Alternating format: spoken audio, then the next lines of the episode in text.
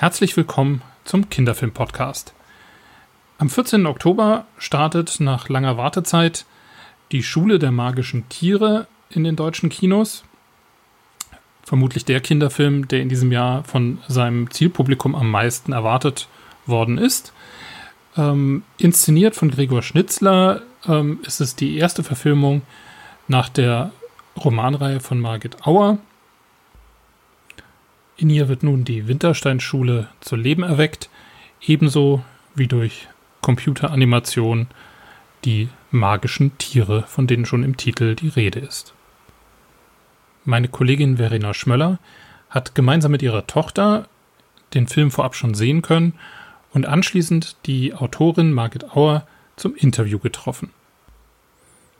In dem Gespräch erfahrt ihr, welcher Kinderfilmfigur die Hauptfigur aus den Büchern ähm, ihren Namen verdankt.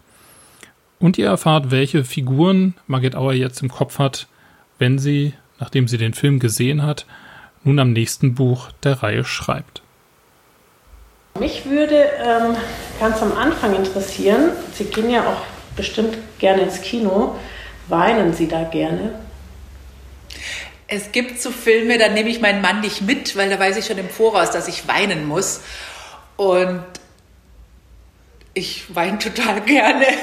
Ich habe bei Wunder geweint, weiß ich noch, ähm, als dann der Junge ganz alleine in die Schule gestapft ist, ohne seinen Helm, ohne seine Mama. Und die Mama stand ganz traurig am Gehsteig gegenüber. Und da habe ich mit ihr mitgeweint, weil ich auch mitgefühlt habe.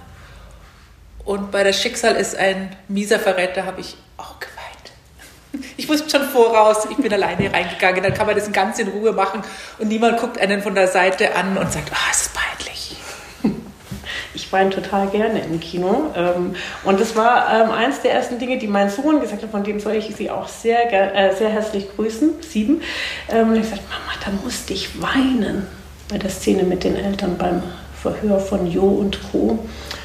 Genau. Und da sind wir Ach, ihr habt den Film ja schon gesehen, ja, seid schon voll die Experten. Ja, wir sind ähm, Also der Jo spielt ja wirklich komplett super, aber ehrlich gesagt, die Tränen, die der Jo weint, sind künstliche Tränen. Die haben sie ihm drauf getropft. Echt? Er weint nicht in echt. Aber er spielt natürlich total traurig und er transportiert das Gefühl schon richtig super rüber. Aber die Tränen, die hat er dann doch nicht fertig gebracht. Ich glaube, es gibt Schauspieler, die können wirklich auf Befehl nicht nur traurig gucken und das Gefühl rüberbringen, sondern auch tatsächlich die Tränen fließen lassen. Soweit ist der Loris, der den Jo spielt, noch nicht. Genau, aber das, das war so eins der ersten Momente, wo wir, wo wir so uns unterhalten haben. So, ja, da mussten wir tatsächlich weinen. Mhm. Und ich dachte, ich frage sie mal. Ja. Ähm, als, als Sie 2013 den ersten Band geschrieben haben, hatten Sie da schon im Kopf, der könnte, es wäre auch was für eine Verfilmung, der könnte verfilmt werden? Nie im Leben. Mhm. Nein, was ich mir damals gewünscht hatte, ist, hoffentlich lesen die Kinder meine Bücher so gerne, dass ich weiterschreiben darf.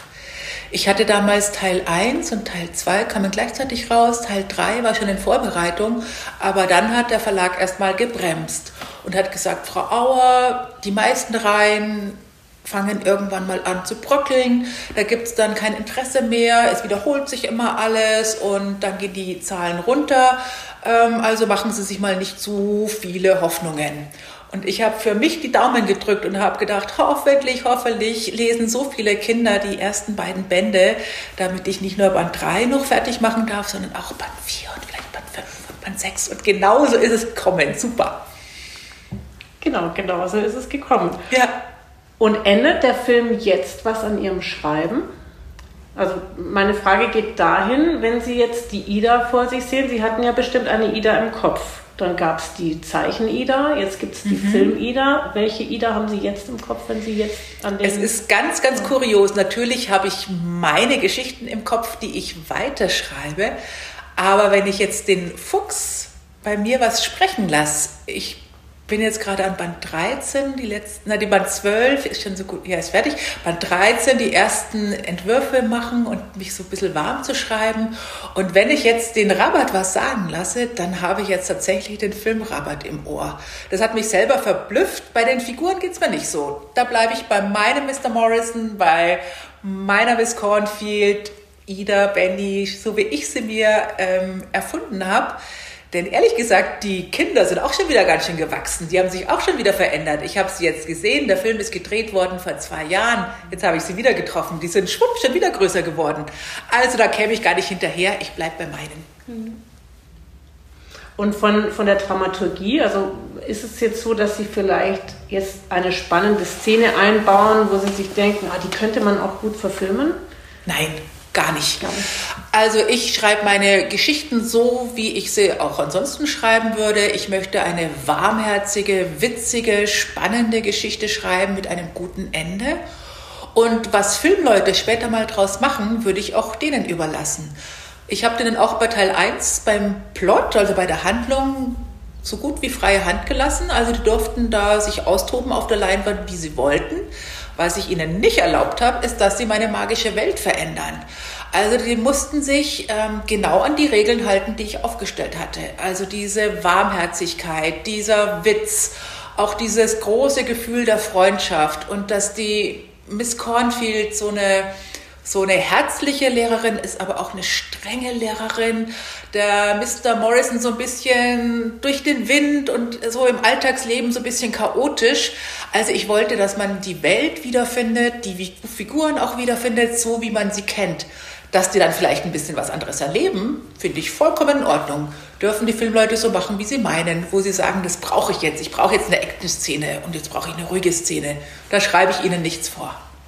Aber ich finde, das ist dem Film auch sehr gut gelungen. Von der Stimmung her, man hat sofort das Gefühl, wenn man ihn anguckt, man befindet sich in der Welt, die sie in ihren Büchern erzählen. Also es hat ja wirklich. Mhm. Ähm, das also wäre genau mein Wunsch. Ging es dir auch so? Hast du auch das Gefühl, ähm, es passt so ungefähr zu der Wintersteinschule, wie du es im Kopf hast? Ja, schon. Mhm. Also es wird ja auch im ersten Band beschrieben, dass es eine alte Backsteinvilla ist. Mhm. Und ich finde, das haben sie sehr gut nachgemacht. Okay. Also es ist jedenfalls so eine Schule, an die man selber gerne gehen würde, gell? Ja. Also, ja so ging es mir auch. Ja, und eine Regel ist uns aufgefallen, die ja anders ist.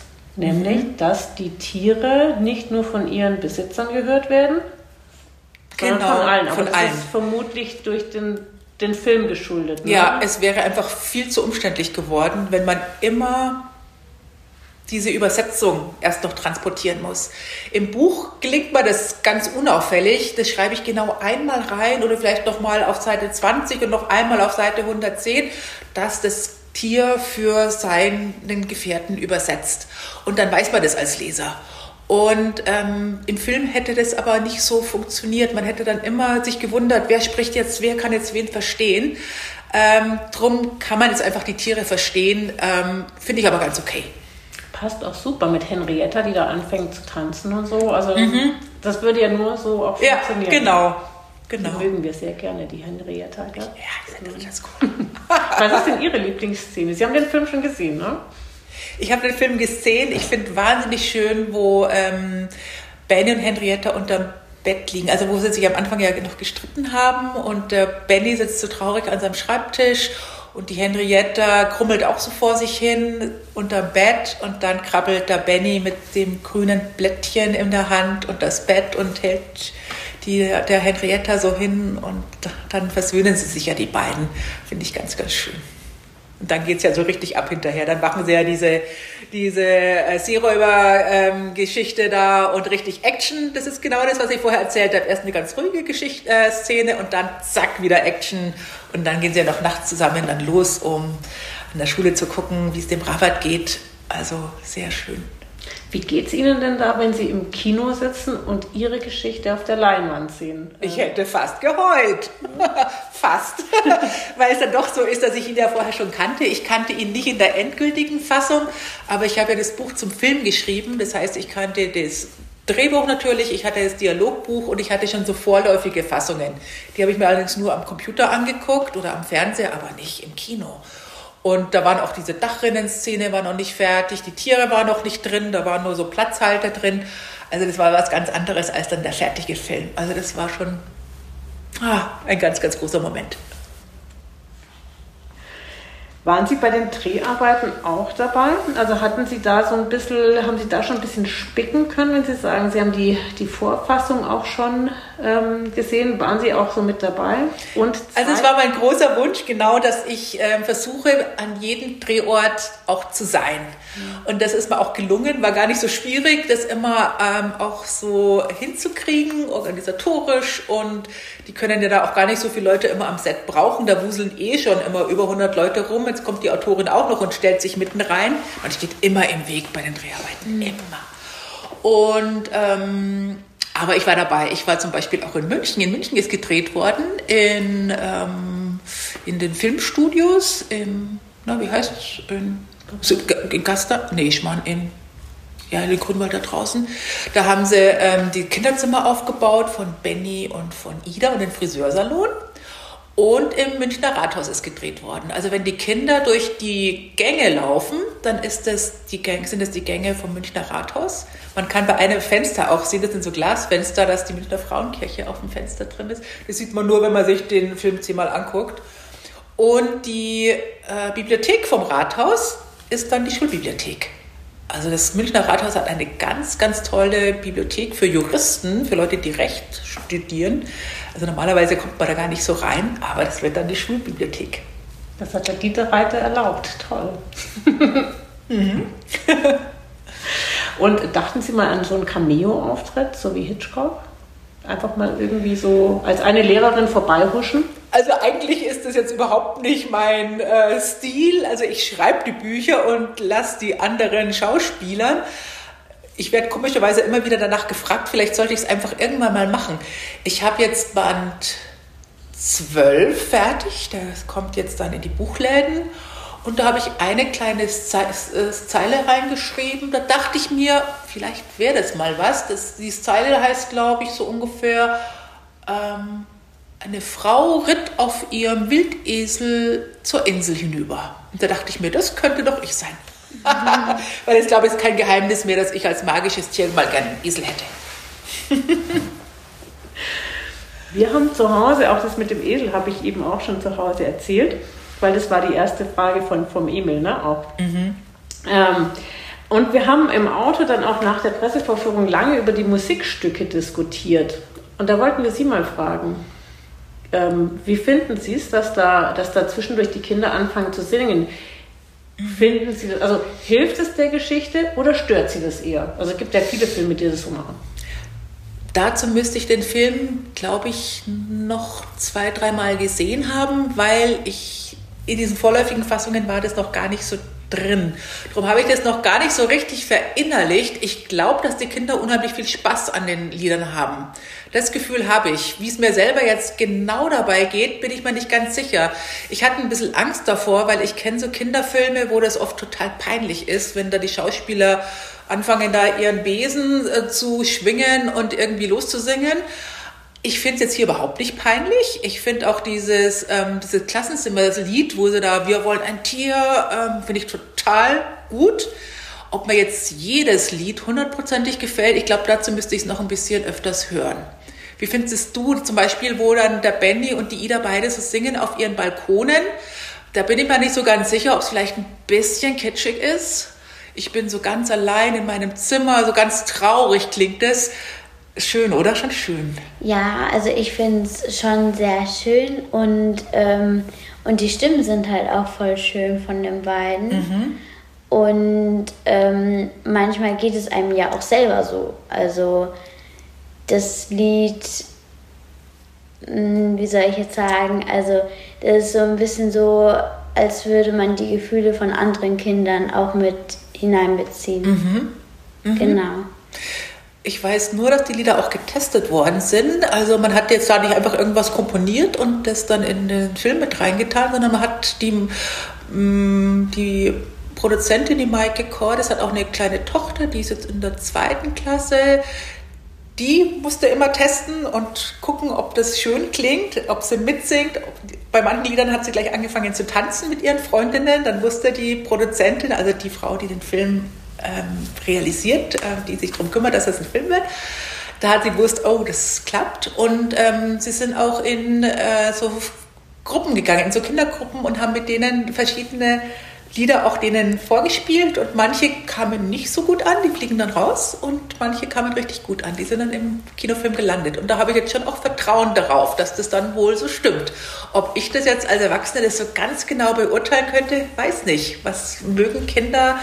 Ähm, wir haben es uns abends gleich angehört. Wir haben es gleich gesucht, ob wir die Lieder schon finden im Internet. Gell? Ah, okay. Mhm. Okay, ich hatte jetzt keinen Amazon Unlimited Account. Ich muss noch ein bisschen warten. Weiß gar nicht, wo es läuft. Ich glaube, mein Sohn hat auch gesagt, Apple, Apple TV oder so. Auf Spotify gefunden. Auf Spotify. nicht mal angehört. ah. ähm, gerade in, also in den Büchern ist mir, ich habe es jetzt im Nachgang auch nochmal gelesen, Ihnen ist ja schon auch wichtig, dass die Figuren nicht immer so ganz schwarz-weiß sind, sondern dass die immer auch, das erklärt wird, warum sie was auch tun. Das gelingt ja bei dem Jo total schön auch, finde ich. Also da ist es ja, da ist es ja sogar noch mehr als im Buch, ähm, dass es so ein bisschen ausgearbeitet wird. Bei anderen Figuren hatte ich eher so das Gefühl weniger. Was, was glauben Sie? In ganz vielen mhm. Kinderfilmen gibt es immer dieses blonde, genervte, mobbende Mädchen. Mhm. Die Helene hat man auch so ein bisschen in die Richtung gedreht. Haben Sie das Gefühl, das braucht man im, im, Kinder, im deutschen Kinderfilm, dass man diese schematischen Figuren hat, die man gleich zuordnen kann? Hm, also als ich die Helene mir ausgedacht habe, dachte ich eher an diese Mädchenklicken, die es ja so gibt. Die gab es in meiner Kindheit. Also wir hatten einfach so eine Mädchenklicke in der Klasse, die, da waren die Eltern Zahnarzt und Firmenchef und die Kinder gingen ins Ballett, ähm, waren also schon so ein bisschen abgehoben, kamen immer mit einem schicken Auto zur Schule und auch in der Schule meiner Kinder gab es eigentlich auch immer so Mädels, die halt so obercool getan haben.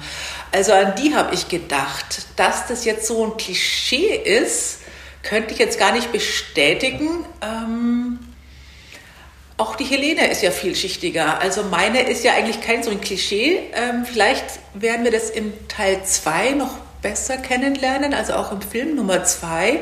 Auch die Helene ist ja nicht so eindimensional, wie man glaubt. Also es ist ja nicht nur nur hochnäsig und nur angeberisch, sondern auch sie lernt man ja dann auch in diesem Ferienband äh, näher kennen, auch über ihre Familie, dass da alles längst nicht so glänzt, wie es scheint.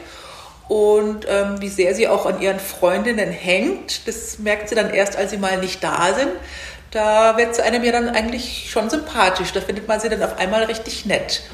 Und das wollte ich eigentlich schon immer so rüberbringen bei meinen Büchern, dass wenn man jemanden sieht und dann vielleicht schon so ein fertiges Bild ähm, im Kopf hat, ach, die ist doof und die ist so blond und immer so schick. Auch blonde, schicke Mädels können total nett sein. Also auch wenn die vielleicht irgendwie so komisch rumtun, wenn man sie dann sich genauer kennenlernt, sind sie eigentlich total nett. Aber dann müssen wir auch einfach auf den zweiten Film warten, mhm. weil das war Ihre äh, Bemerkung gleich. Gell? Im Buch ist die schon, da hat, steckt mehr dahinter als nur das zickende mhm. Mädchen. Es ist wirklich knifflig. Ich wusste auch ehrlich gesagt nicht, auch der Verlag war sich nicht sicher, ob meine, meine Methode aufgeht. Ähm, ich schreibe ja die Bücher immer aus verschiedenen Perspektiven. Ich schreibe einmal aus der Sicht von der Ida, einmal aus der Sicht von Benny, dann sind wir auf einmal zu Hause beim Eddie, dann sind wir mal bei der Franka. Also man wechselt dauernd den Blickwinkel. Und das machen Kinderbücher eigentlich gar nicht. Man ist bei der Pippi Langstrumpf und erlebt alles aus der Sicht von Pippi Langstrumpf. Oder man liest Harry Potter und sieht alles, wie der Harry Potter durch die verschiedenen Schuljahre geht. Bei mir wechselt man ununterbrochen die Perspektiven und es ist für einen Film auch nicht einfach, das umzusetzen, weil man kann in dem Moment gar nicht so viel wahrnehmen und dann ist da eine Hauptfigur und noch eine Hauptfigur und noch eine Hauptfigur und ich glaube, darum muss man sich da auf ein paar Charaktere beschränken und beim Buch, da kann man ja immer wieder nochmal nachblättern oder vielleicht im Ferienband nachlesen, wie ist denn die so wirklich und so. Und da ist vielleicht ein Film, sind vielleicht die 90 Minuten zu kurz, um das alles unterzubringen.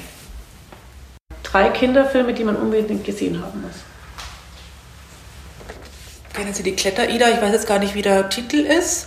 Kletter-Ida hat mich animiert zu der Ida, weil das so ein toller Kinderfilm ist. Glaube ich, so was ganz Abstruses. Dänisch, Schwedisch, Dänisch, glaube ich. So ein Mädchen, das ganz, ganz mutig ist und in eine Bank einbricht, weil sie das Geld braucht, um dem Papa eine lebensrettende Operation zu zahlen. Eigentlich ein ganz liebes, nettes Mädchen und die wächst über sich hinaus und macht die, die chaotischsten Sachen und bringt sich in tausend Schwierigkeiten. Und sie ist so ein tolles Mädchen, die hat meiner Ida dann auch den Namen gegeben. Und die nächsten fällt mir jetzt, glaube ich, auf die Schnelle nicht so ganz ein, was wirklich die ganz, ganz tollen Kinderfilme sind. Ostwind, Ostwind finde ich unheimlich schön. Auch so ein Klischee, man meint immer, ach, so Mädchen und ähm, Reiten und Sonnenuntergang, kennen wir doch alle schon, aber da hätte ich auch was geheult bei Ostwind. Mmh. Welcher Kinderfilm fand ich noch so gut? Dass ich sage, da muss man unbedingt reingehen. Hm, hm, hm. Was habe ich denn so gesehen? Was ist denn so gelaufen in letzter Zeit? Lotterleben fand ich nicht so gut. Liliane Susewind war schrecklich. Eine einzige Katastrophe. Ah. Oh, und Paddington vielleicht. Paddington fand ich total schön. Paddington Bär. Und zwar die, da gibt es ja mehrere ähm, Teile, ich weiß es nicht, die, wo, wo da wo der Bösewicht im Gefängnis landet und dann der Paddington, mit dem er die Marmelade kocht. Den, den fand ich total super. ja, ja okay. Ähm, wenn Sie eine Figur aus dem Film spielen müssten, welche wäre das denn? Du, so viele Frauen gibt es da, glaube ich, gar nicht. Mhm. Ähm, da bleibt nur noch die Miss Confield übrig. Aber ich glaube tatsächlich, ich wäre keine gute Schauspielerin. Ich beschränke mich auf das, was ich gut kann. Ich schreibe die Geschichten und spielen soll sie jemand anders. Okay. Ähm, haben Sie die Schauspieler denn mit ausgesucht? Zum Glück nicht. Ich wäre komplett überfordert gewesen. Ich war bei einem Casting dabei.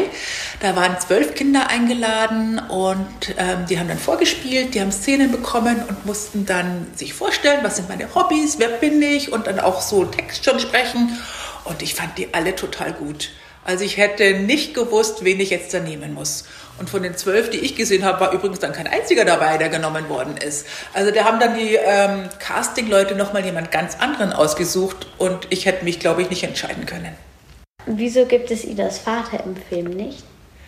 Das fand ich auch ein bisschen blöd. Ähm, ähm, aber weißt du was, es wären einfach zu viele Figuren genommen worden.